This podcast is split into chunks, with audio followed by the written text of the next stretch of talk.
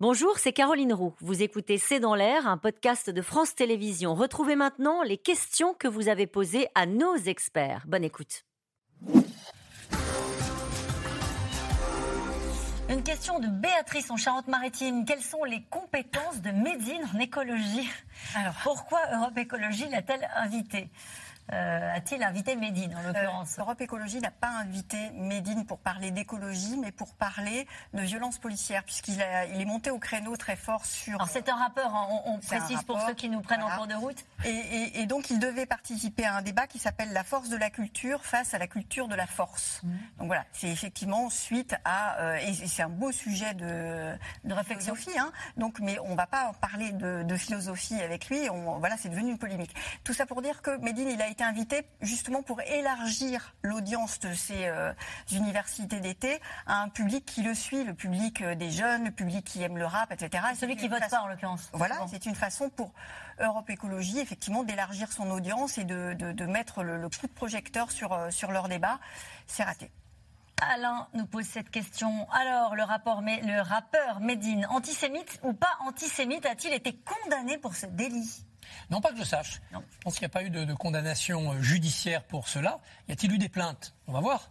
Mais euh, c'est une tactique tellement euh, euh, perverse de dire euh, bah, c'est de l'art, c'est de la chanson, c'est la liberté d'expression, j'ai été trop loin, je m'excuse si j'ai mm. blessé, que ça rend l'attaque judiciaire difficile. et puis les, tribunaux doivent appliquer le bénéfice du doute, bien sûr, à, quelqu'un. C'est pour ça que le combat il doit se mener sur la place publique, dans le débat. C'est un combat d'idées, c'est un combat d'intellectuels, c'est un combat politique.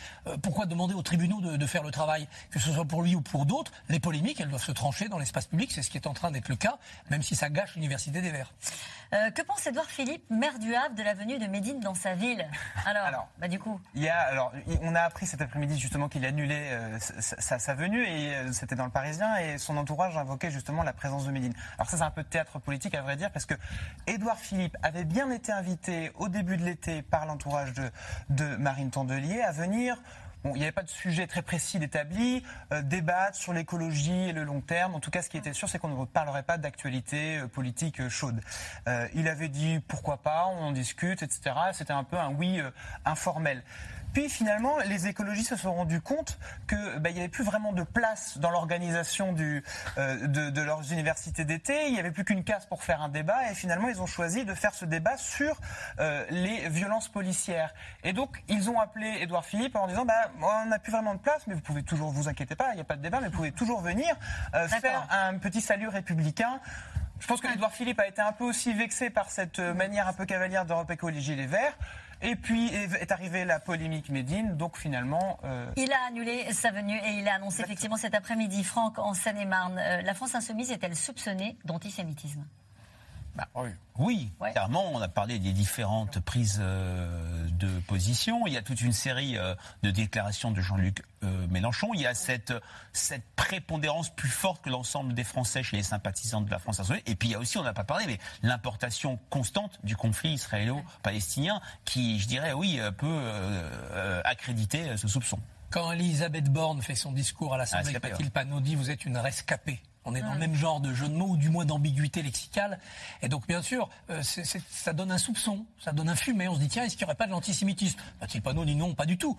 Là encore, bénéfice du doute, mais elle s'est pas excusée à l'inverse de oui, Exactement. Mais voilà, ça crée quand même une ambiance qui n'est pas favorable à l'expression des idées des filles. Hmm. Euh, la Première ministre qui avait considéré que la France insoumise était sortie de l'arc républicain. Oui, hein oui, oui, considère que par un certain nombre de positions, pas seulement celle-là, ils ne sont plus dans l'arc républicain. Il y a aussi les positions du type la police tue. Euh, au final, n'est-ce pas l'extrême droite qui profite de cette polémique? Nathalie en Gironde? Bah, clairement, Marine Le Pen a été extrêmement silencieuse euh, tout l'été. Quelques tweets d'hommage à Hélène Caradanco sur le prix du timbre, euh, sur toute une série de choses. Mais euh, comme pendant la campagne présidentielle où elle avait bénéficié d'une logique de distinction par rapport aux autres candidats, par rapport à Eric Zemmour, son silence la sert, puisque euh, cette guerre des trois blocs d'ici 2027, c'est qui est-ce qui peut constituer l'alternative euh, au bloc central, euh, au macronisme? Et pour l'instant, elle est aujourd'hui, ici et maintenant, si je peux dire, elle est mieux placée que, la NUPES et qu'une éventuelle candidature de Jean-Luc Mélenchon. La gauche a-t-elle abandonné l'universalisme pour le radicalisme? Ah oui, clairement. La, gauche officielle des partis de la NUPES n'est plus dans la défense d'un universalisme absolu. Elle va chercher dans le différentialisme, dans d'autres organisations de la société, une voie vers le pouvoir qu'à mon avis, elle ne trouvera pas. Mais la gauche qui est restée dans l'universalisme n'arrive plus à se faire entendre, à séduire et à convaincre. Elle est en, en mal. C'est qui la gauche qui est restée dans l'universalisme C'est Bernard Cazeneuve, c'est François Hollande, c'est Stéphane Le Foll, c'est Jérôme Gage, même s'il est dans la NUPES. Il essaye de les arrimer de nouveau à ça. C'est Olivier Faure C'est Olivier Faure à certains moments. Euh, là, dans l'affaire Médine, il n'est pas suspect. Au moment de la manif, de 2019 du CCIF, il n'a pas voulu y aller. Il y a Anne Hidalgo. Mais cette gauche-là a du mal à trouver euh, son bloc programmatique, une voix à faire entendre aux Français et surtout un leader. Un leader qui a autant de poids qu'un Mélenchon dans le, dans le débat justement un leader Est-ce que c'en est un? Sébastien Que devient cet autre personnage sulfureux?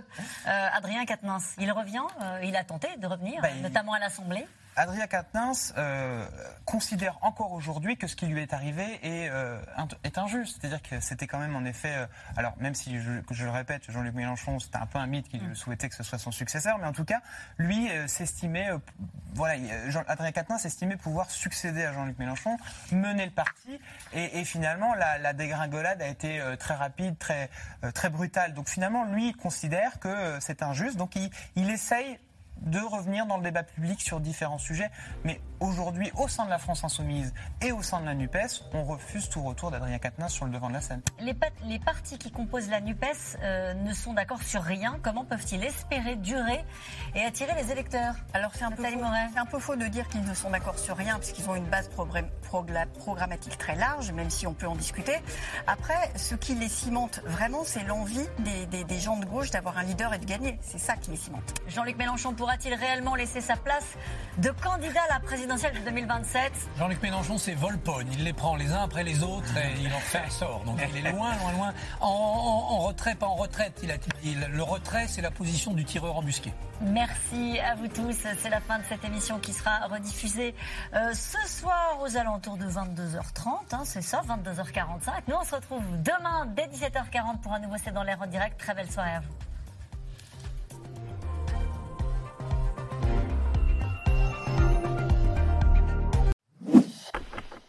Merci d'avoir écouté C'est dans l'air. Comme vous le savez, vous pouvez désormais écouter l'intégrale, mais aussi l'invité ou vos questions à nos experts. Tous ces podcasts sont disponibles gratuitement sur toutes les plateformes de streaming audio. Et pour le replay vidéo, c'est sur France.tv, bien évidemment. À bientôt.